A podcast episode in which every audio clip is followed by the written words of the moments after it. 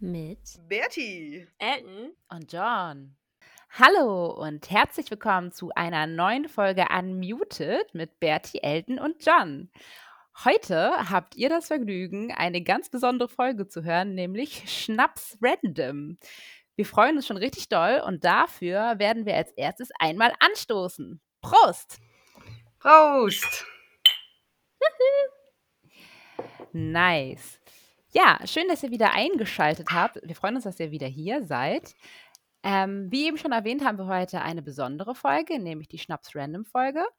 Und wir haben euch im Vorfeld einmal gefragt, welche Vorurteile ihr denn kennt, ähm, die es gegenüber IT dann gibt und auch generell in der IT.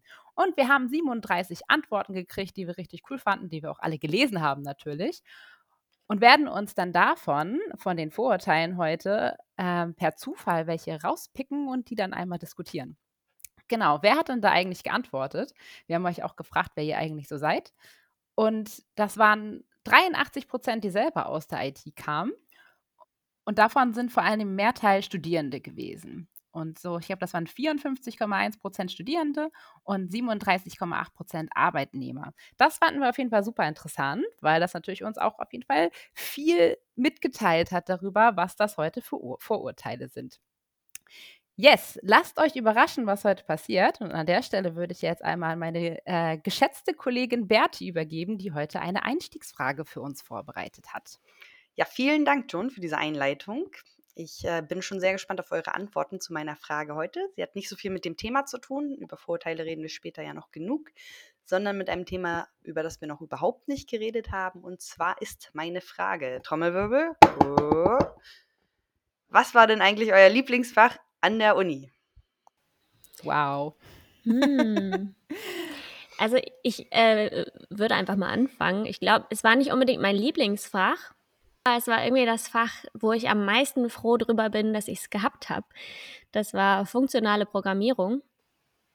Und ich hatte das erst im Master und das ist nochmal, das bringt einem eine ganz andere Denkweise übers Programmieren bei. Es ist auch eine Programmiersprache, die dir so richtig auf die Finger haut. Also bis du das Programm erstmal lauffähig hast, dauert es eine Weile. Aber der Professor hat immer gesagt, ja, wenn du keine Kompilierfehler mehr bekommst, dann läuft das Programm auch. Ob es dann das Richtige tut, ist eine andere Frage, weil du musst es ja immer noch richtig programmiert haben. Aber es ist auf jeden Fall fehlerfrei. Semantisch richtig nicht unbedingt, aber fehlerfrei. Und ja, funktionale Programmierung, das, die Methodik so zu programmieren, das kann man echt im, oder wende ich in meinem heutigen Alltag immer noch sehr viel an. Und es hat uns auch sehr zusammengeschweißt weil wir irgendwie zwei Wochen Blogseminar hatten, bis spät in die Nacht da durchgeklüppelt haben und am Ende eine mündliche Prüfung geschafft haben. Das hat uns ähm, in unseren drei Semestern Mastern, äh, Master sehr, sehr zusammengeschweißt. Das war auf jeden Fall sehr cool. Sehr cool. Ja, Dankeschön. mega cool. Ich glaube, bei mir ist es tatsächlich allgemeine Psychologie 1 gewesen, weil mir das tatsächlich am meisten wieder begegnet ist und ich das auch am meisten anwenden konnte. Ähm, da ging es vor allem halt irgendwie um so wahrnehmungspsychologische Aspekte. Und äh, die sind natürlich irgendwie auch super interessant, interessant für Informatiker. Ne? So gerade schnittstellentechnisch ist es auf jeden Fall eine Sache, die einem immer wieder begegnet. Deswegen ist es auf jeden Fall allgemeine Psychologie 1 gewesen. Wie war das bei dir, Birte? Das ist ähm, eine sehr gute Frage. Ich hatte ja im Gegensatz zu euch die Chance, mich vorher vorzubereiten auf diese Frage. Ich wusste ja, was kommt. Und ich habe überlegt, dass es tatsächlich momentan die ehrlichste Antwort ist, nichts aus dem Bachelor. Auch weil das schon einfach echt lange her ist jetzt so. Ich weiß gar nicht mehr genau, wie die einzelnen Klassen waren. Man muss auch sagen, als ich Mensch-Computer-Interaktion studiert habe, wir waren der zweite Jahrgang, es war ein ganz schöner Flickenteppich. Wir haben viel gelernt, aber es war teilweise einfach nicht so strukturiert, wie es hätte sein können, so und teilweise war ich wahrscheinlich auch nicht so strukturiert, wie ich hätte sein können. Deshalb ähm, möchte ich sagen, dass meine Lieblingsklasse tatsächlich aus dem Master kommt, den ich später gemacht habe. Das war Smart Cities und tatsächlich äh, Wirtschaft war, Economics was mich selber am meisten überrascht hat, äh, glaube ich. Aber ich fand es super spannend. Wir hatten einen unglaublich coolen Professor, der relativ alt einfach tatsächlich schon war und alles mitgemacht hat, alles gesehen hat und einfach gesagt hat, wir reden über Themen, die euch interessieren, die mit Smart Cities zu tun haben und ich unglaublich viel gelernt habe, nicht zuletzt auch über Spieltheorie, Spieltheorie und ähnliche Konstrukte. und ich das einfach nochmal eine große Erweiterung meines Wissensschatzes fand, ähm, zu einem späteren Zeitpunkt, wo ich ja auch schon äh, durchaus vorher Vollzeit gearbeitet hatte und so weiter und so fort. Das war sehr, sehr cool tatsächlich. Das hat mir super viel gebracht. Boah, das glaube ich. Insgesamt ist es halt aber auch, also es ist echt richtig viel wert, wenn man einen richtig guten Lehrenden da hat, so, ne? Ja, also, absolut. Äh, in, Im Bachelor habe ich das tatsächlich auch in diskrete Mathematik gemerkt. Nicht unbedingt mein Lieblingsfach, weil Mathematik, aber der Professor war so top, dass es mir tatsächlich sogar Spaß gebracht hat. Das glaube ich dir. Wenn dann der Professor kacke ist oder nicht, naja, lassen wir es einfach so stehen, dann hast du hoffentlich einen guten, einen guten Tutor, der dir das Fach noch nahe bringen kann. Oder ja, im Zweifel gute Kommilitonen, die dich damit durchziehen ziehen können. Auf jeden Fall eins von dreien muss, glaube ich, gegeben sein. Und Darauf im Zweifel ein bisschen Prost. Glück hilft auch. Prost. Auf die Kommilitonen, ohne auf die man das Studium nicht geschafft auf, hätte. Auf die absolut. Kommilitonen, absolut. Absolut. Super, ja, das war eine coole Einstiegsfrage. Mhm. Ich würde an der Stelle sagen, Ellen, möchtest du uns heute was erklären? Sehr gerne. Schön, dass du fragst. Zufälligerweise habe ich da was vorbereitet. Zufällig, aha. Also, da das ja jetzt die erste Folge ist, bei der wir den Zufall über den Verlauf unserer Folge entscheiden lassen, kommt erstmal eine kleine Einführung dazu. Die beiden dancen und trinken hier, während ich mir Yay! jetzt hier einmal genau, und zwar ist Zufall eigentlich bedeutet das nur das Eintreten unvorhergesehener Ereignisse. Es passiert also etwas, ohne dass wir es ahnen konnten, weil es eben keine Gesetzmäßigkeit dafür gibt oder gab. Und wir, also wir kennen das ja alle, wir können oder wollen uns irgendwie nicht zwischen zwei Dingen unterscheiden und wollen dann den sogenannten Zufall entscheiden lassen, greifen also in unseren Geldbeutel und wollen einfach eine Münch Münze werfen. Das Problem dabei ist aber folgendes. Münzwurf und Würfel passen auf die Definition des Zufalls gar nicht, weil unter normalen Bedingungen liegt zwar die Auftrittswahrscheinlichkeit gleich verteilt bei so 50-50 für die Münze oder ungefähr einem Sechstel für den Würfel, aber wenn man alle physikalischen Größen kennen würde, die beim Münzwurf mit da reinkommen, dann könnten wir immer genau vorausberechnen, welche Seite, Zahl oder Kopf oben liegen wird oder auch welche Würfelzahl. Ähm, es gibt also einen Unterschied zwischen dem tatsächlich echtem Zufall und dem, was wir im Alltag augenscheinlich als Zufall empfinden. Wenn wir, also wir nehmen jetzt mal noch ein weiteres Beispiel. Du triffst jemanden zufällig auf der Straße, weil du zum Beispiel zum Friseur musst und die andere Person einkaufen geht. Wärst du jetzt aber mit der Person verabredet gewesen oder hättest gewusst, dass sie jeden Freitag um eins ihre Einkäufe erledigt, dann hättest du die gleiche Situation nicht subjektiv als Zufall wahrgenommen. Der alltägliche Zufall ist also meistens kein echter, sondern liegt nur rein daran, dass nicht genug Informationen über die Situation vorhanden waren. Sonst hätte man es ja kommen sehen und es wäre somit nicht zufällig passiert. Bleibt also die Frage, gibt es echten Zufall? Das ist äh, wahrscheinlich eine sehr philosophische Frage, aber auch physikalisch lässt sich diese Frage tatsächlich mit Ja beantworten. Tatsächlich existieren nämlich Quantenzufallsgeneratoren, die diesen echten Zufall ermöglichen sollen. Das äh, übersteigt jetzt mein Wissen im Bereich der Physik, deswegen schnell zurück zu unserem heutigen Thema.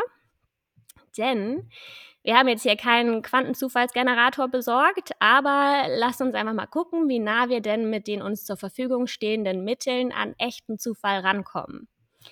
Also im, im digitalen Bereich ist es so, dass wir häufig mit sogenannten Pseudo-Zufallszahlen zu tun haben. Das bedeutet, es gibt meistens eine Formel, die uns ausgehend von einem Ausgangszustand eine zufällige Zahl berechnet. Und hier unterscheidet man jetzt wieder zwischen nicht deterministisch und deterministischen Algorithmen. Ähm, wie zufällig aber diese Pseudo-Zufallszahlen wirken, hängt dann stark von dem Ausgangszustand ab, der berücksichtigt wird.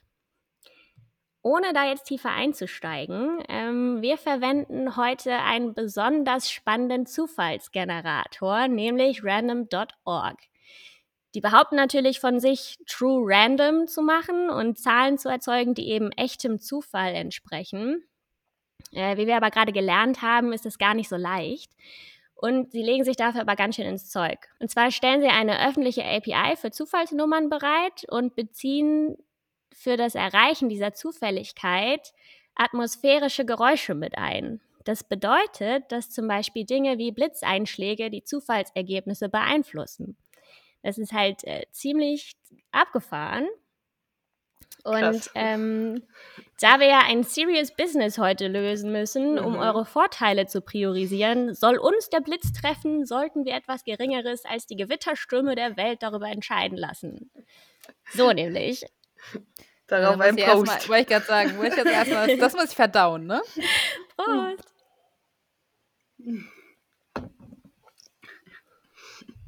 Also mit diesem Hintergrund schaut es euch gerne mal an. Wir verwenden jetzt random.org für die Auswahl eurer Vorteile, äh, Vorurteile dieser Beides. Ja. genau. Perfekt. Sollen wir starten? Ja, genau. Ich werde Lass uns doch mal die Maschine anwerfen, oder? Mhm. okay. Bist du bereit, Ellen? Ja, sowas von. Okay, dann werfen wir die Maschine an. Vorurteil 6. Nice. Und zwar ist das folgendes Vorurteil. ITler, ITlerinnen geben nicht auf ihre äußere Erscheinung Acht. Nee, geben nichts auf ihre äußere Erscheinung, so rum. wow.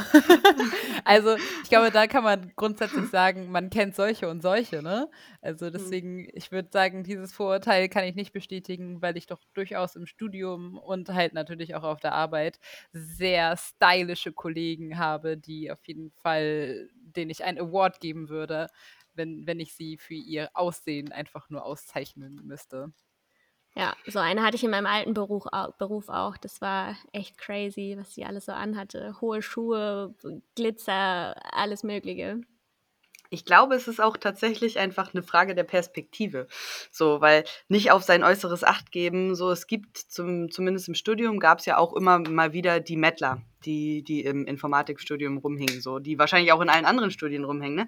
Aber die haben halt lange Haare, die tragen dunkle T-Shirts so und das, das, die sind aber trotzdem natürlich ordentlich angezogen, so, ne? Die sehen halt nur ganz anders aus als, als andere dann, ne? Oder irgendwie, wenn du in, was weiß ich nicht, was für Szenen unterwegs bist, Goth oder sowas, so, dann siehst du eh immer außerhalb der Norm aus. Und ich glaube, glaube, Informatik ist schon durchaus teilweise so ein äh, Hub, in dem sich viele, viele Persönlichkeiten aus vielen verschiedenen Szenen auch wohlfühlen so.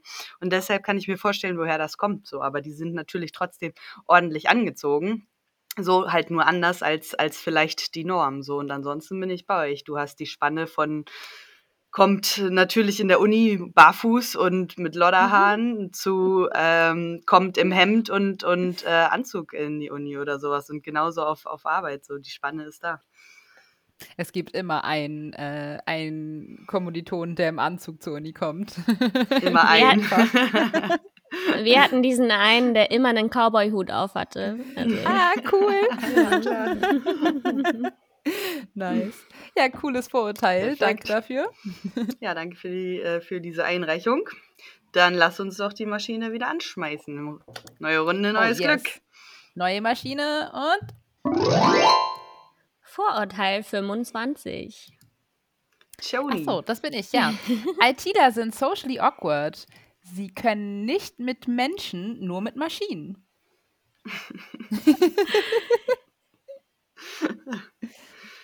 Ja, ich meine, das ist auch einfach nicht so, ne? Du hast auch die volle, volle Bandbreite so, aber zu sagen, dass das überhaupt nicht nirgendwo so ist, finde ich auch nicht ganz richtig so, weil gerade finde ich im Studium hast du das sind eh alles doch super junge Leute, ne? Du kommst ins Studium, du bist 18, du bist 19, du kommst von der Schule gerade, Schule lief vielleicht auch nicht super, du bist socially vielleicht einfach tatsächlich noch ein bisschen awkward, so wie andere dich bezeichnen würden, oder du hast einfach noch nicht so deinen Weg gefunden.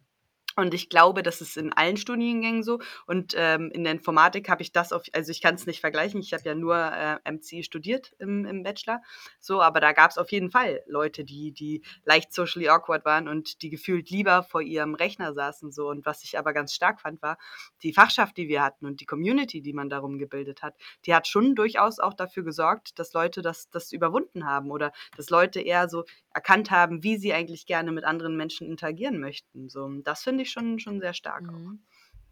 Ja, und ich, also ich denke auch, es gibt mehrere. Es gibt bestimmt auch welche, die sich denken, boah, ich will mit niemandem reden, ich möchte alleine in meinem Serverraum sitzen.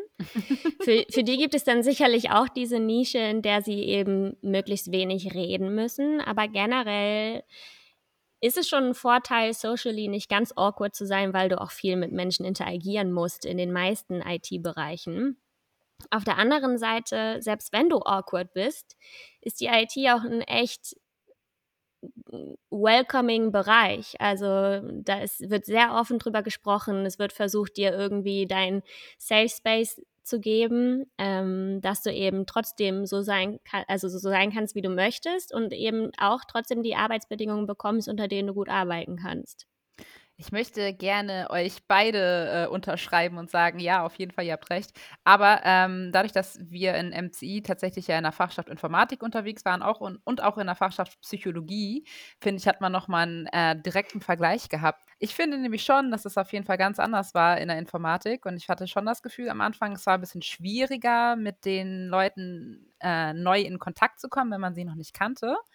Aber das, was du gerade gesagt hast, Ellen, auch, äh, es gibt halt irgendwie so die Möglichkeit, dass es sehr offen ist, gerade für Leute, die halt irgendwie sich vielleicht auch unsicher fühlen. Ähm, ja. Das wurde in der Fachschaft Informatik auf jeden Fall super krass vorbereitet für Leute, die da irgendwie neu kommen. So. Ähm, ich hatte nicht, nichtsdestotrotz dennoch das Gefühl, dass die Psychologen da äh, von Anfang an ein kleines bisschen offener waren, was jetzt aber nicht schlimm war. Also insgesamt überhaupt nicht. Ich habe mich in beiden Fakultäten doch sehr wohl gefühlt. Kleiner ja, Hybrid. ja, fein. Wollen wir zum nächsten Vorurteil gehen? Juhu. Dann lass uns doch die Maschine anwerfen. Nummer drei. Nummer drei. Perfekt. Nummer drei ist, du musst studieren, um einen Job zu finden. Oh, die finde ich super. Nein. Ich möchte ganz klar sagen, nein. Ich habe tatsächlich äh, im Laufe der Zeit, in denen ich in irgendwelchen Unternehmen gearbeitet habe, durchaus äh, Kollegen kennengelernt, die nicht mehr angefangen haben zu studieren, äh, super Quereinsteiger waren, keine Ausbildung gemacht haben und trotzdem äh, auf jeden Fall Kollegen waren, die sehr wertvoll waren in dem Bereich und sich einfach autodidaktisch in das Thema eingearbeitet haben. Ja, das finde ich auch. Das ist ein Bereich, in dem Quereinsteiger wirklich auch sehr willkommen sind. Also ich habe zwar selber studiert, aber mir selber ist es echt nicht wichtig, ob andere Leute studiert haben oder nicht. Das fängt, kommt immer drauf an, ähm, ob sie es drauf haben oder nicht, ob sie gut sind oder nicht. Und das kann dir kein Studium beibringen, es kann dir dabei helfen, muss es aber nicht. Kann dich teilweise vielleicht sogar behindern in dem, was du machen möchtest. Also definitives Nein zu diesem Vorurteil. Und nicht nur Quereinsteiger, was ich auch wichtig finde, ist, es gibt ja auch durchaus Auszubildende. Es gibt inzwischen mehrere äh, Azubi-Gänge, Auszubildende-Gänge, ja, so die dich auch genauso gut darauf vorbereiten. So danach bist du genauso Entwickler oder genauso welches Feld du auch immer anstrebst. So, ne? Das Studium kann helfen, aber es gibt auch Leute, die nach dem Informatikstudium sagen, überhaupt gar keinen Bock, ich hasse das. Und es gibt vor allen Dingen auch Leute, die nach dem Studium immer noch nicht coden können. So, ne? Das Wichtige ist halt tatsächlich, dass du dein Skillset ausbaust und dass du Arbeitserfahrung sammelst. Und da sehe ich tatsächlich auch den Vorteil teilweise bei Leuten, die tatsächlich eine Ausbildung machen, weil die von Tag eins an in einem Unternehmen mit drin sind und von Tag eins an die Realität, wie es ist im Arbeitsmarkt äh, zu sitzen, mitbekommen. So. Und es gibt genug Leute, die studieren, vielleicht auch kein Praktikum machen, so und die bis, bis zum letzten Tag eigentlich nicht wissen, worauf sie sich richtig einlassen. So und nur ihren akademischen Titel da abholen. So, das hat nichts zu sagen. Ja. Und und auch nicht nur Skillset aufbauen und dann aufhören, sondern es ist eben kontinu kont kontinuierliches. kontinuierliches Prost. ja, Prost. Prost. Prost. Okay, Generator. Okay. Guck mal, das war, das war gerade Frage Vorurteil 3 und es war Zufallszahl 3. Ist das jetzt Zufall oder nicht? Mhm. Oh, und wir haben jetzt wieder die 6. Wir haben wieder die 6. Die hatten wir schon. Ich muss nochmal Mhm. draufdrücken. Wirfst du Okay. nochmal an, bitte? 47. Jo, meine Lieblingszahl. Wer ist dran? Bin ich dran? Nee, ich bin dran. Ah ja. Es gibt keine Frauen in der IT. Keine Frauen und wenn, nur welche, die nicht so aussehen. Geil. Also ich meine, Berti, Berti und Elton, wie seht ihr denn eigentlich so aus? Seht ihr aus wie Frauen oder nicht Also ich- so? Ich bin schon sehr feminin, würde ich sagen. Ich habe nicht die größten Kurven überhaupt, aber man kann mich schon als Frau erkennen. Ja, Ja, ich also denke auch. Ich finde das auch ein absolut beschissenes Vorurteil. Ah, da, hm, ja, also nee. Ich würde schon sagen, dass man, dass es durchaus äh, Frauen gibt, die man auch als Frauen identifizieren würde in der IT. Und gar nicht so, also ich würde mir schon wünschen, dass es mehr sind, insgesamt so, aber äh, deswegen machen wir das Ganze hier ja auch gerade. Aber es gibt auf jeden Fall durchaus viele Frauen in der IT. Ich finde das auch einfach, ich finde das eine scheiß, scheiß Aussage. So. Ist doch Ja. völlig egal, wie die Frauen in der IT aussehen. So. Und wenn, wenn Ja, ähm, stimmt.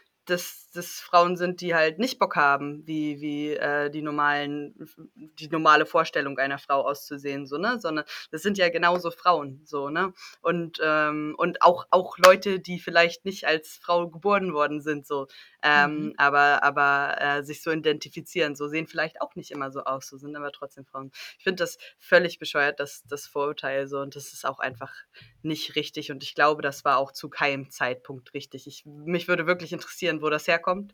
So, Naja, das, das sehe ich auf jeden Fall weniger als die anderen bisher.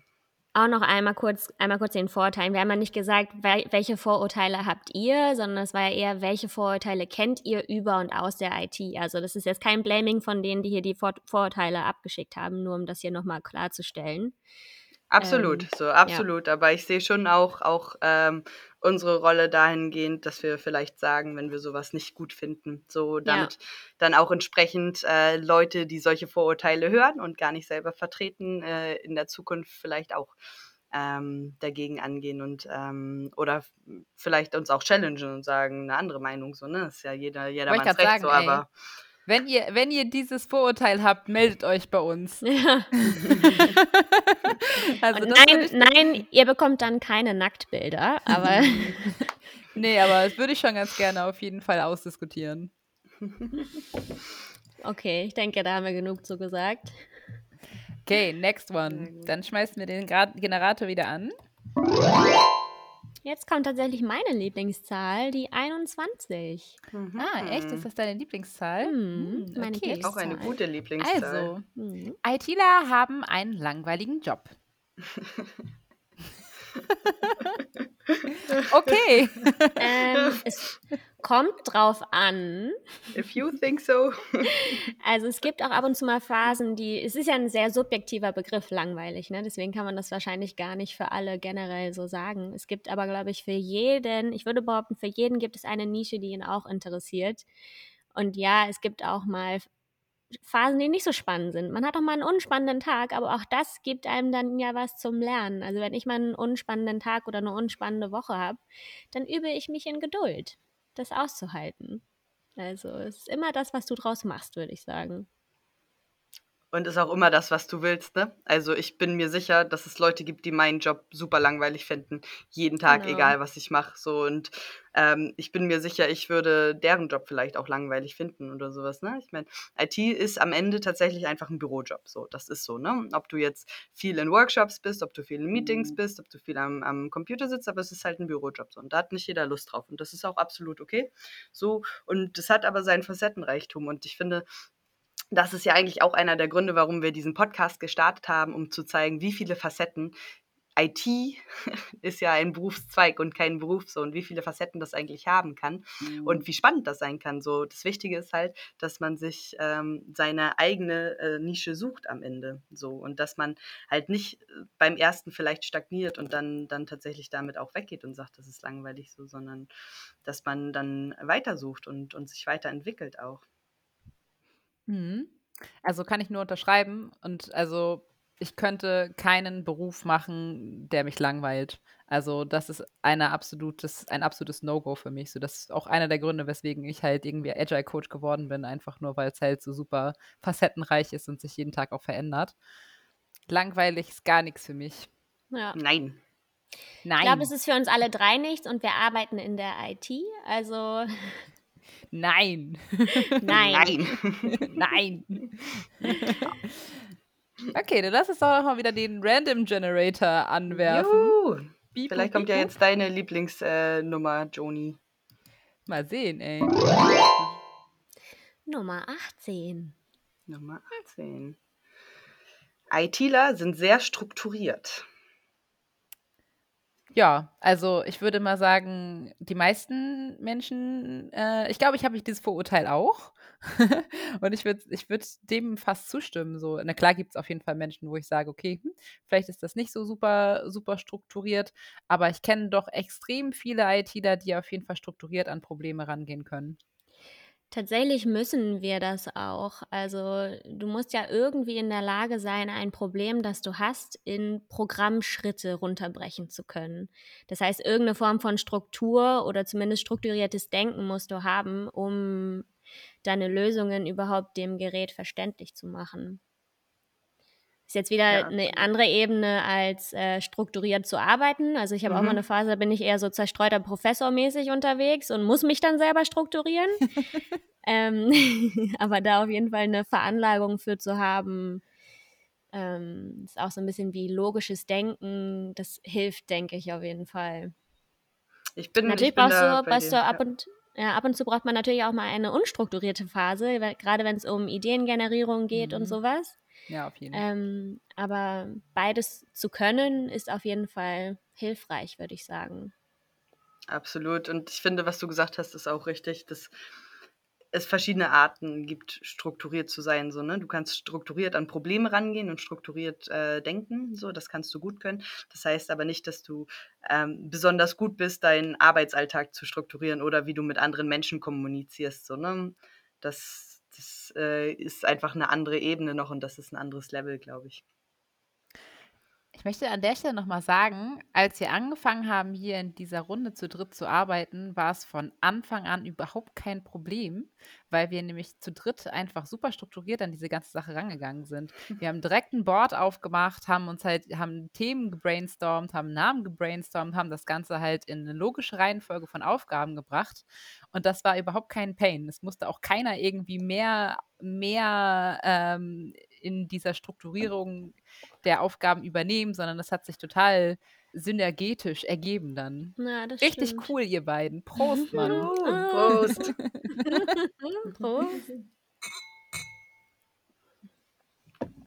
Ah, so, dann werfen wir doch nochmal wieder den Generator an, oder? Oh yes. Wirf ihn an. Das. Wow, okay. Oh, oh, oh. Das wäre ich zweimal gelaufen. oh, das ist ein geiles Vorteil. Nummer 57. Ellen, schieß raus. Achso, ich bin auch dran, sorry. Äh, Soziopathen. Einfach nur das Wort. Finde ich schön, auch gar nicht in Kontext gesetzt oder so. Einfach nur Soziopathen. Mhm. ich dachte, das, äh, das wirft man allen anderen auch vor. Ja, stimmt, ne? Also ich meine, man könnte das so BWLern auch vorwerfen, so, ne? Ja, ich schon. Jetzt nicht um, ich würde es jetzt nicht unbedingt Oder, oder gerade auch dem Psychologen oder so. Ja, wow, stimmt. stimmt, stimmt, stimmt. Ja, ich glaube, das ist so generell, Menschen können einfach echt Soziopathen sein. Ja. Ähm, würde ich jetzt auch nicht unbedingt an den Berufszweig IT anheften.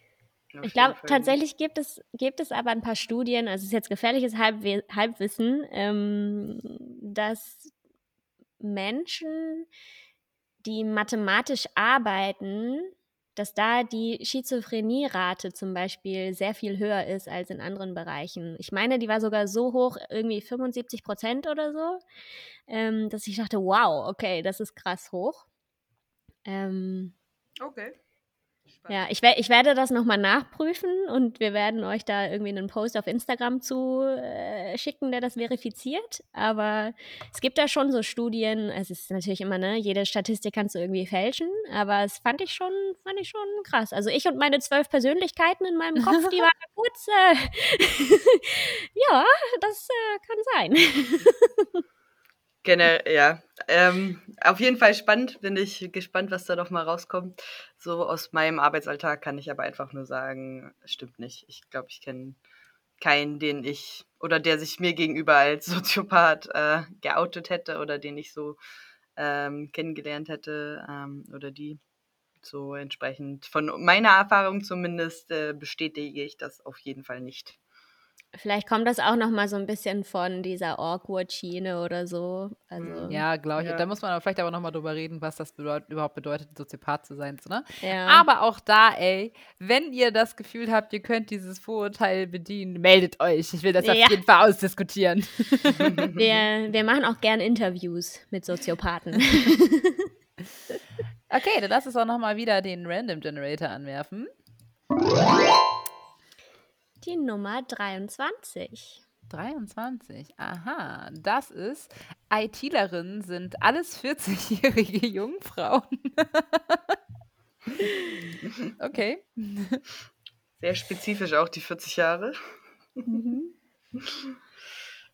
Also ich, ich führe kein Buch über das Sexualleben meiner KollegInnen. Ähm, ich glaube aber, dass ich das nicht, auf jeden Fall alle nicht. Das kann ich schon mal widerlegen.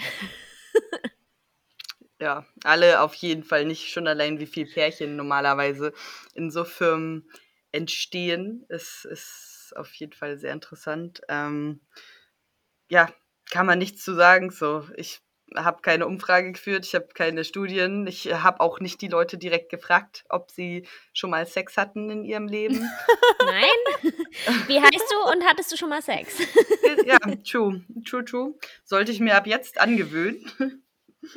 Also ähm, unabhängig davon, dass ich mir schon mal Gedanken über das Sexleben der KollegInnen gemacht habe, ähm, ich kenne auch einfach viele Leute, die Kinder haben, so, ne? Und da bin ich mir ganz sicher, dass die auf jeden Fall keine Jungfrauen mehr sind. Ja. Deswegen nein. Nein. Nein. True that. Nein, vielleicht okay. ist das aber eher auch so ein Vorteil, dass auf den Studienkontext mehr, mehr ähm, gemünzt werden könnte als noch auf den Arbeitskontext. Äh, zumindest so, wo ich mir vorstellen könnte, wo das herkommt. Ne? Gerade auch echt mit diesem socially awkward vielleicht, dass man eher denkt, okay, wenn, wenn man eh schon denkt, Leute sind socially awkward, dass die, dass die das auch nicht auf die Reihe kriegen, ist irgendwie das falsche Wort, aber dass die vielleicht einfach auch keinen Sex haben, weil so viel soziale Interaktion ist für die überfordernd oder sowas.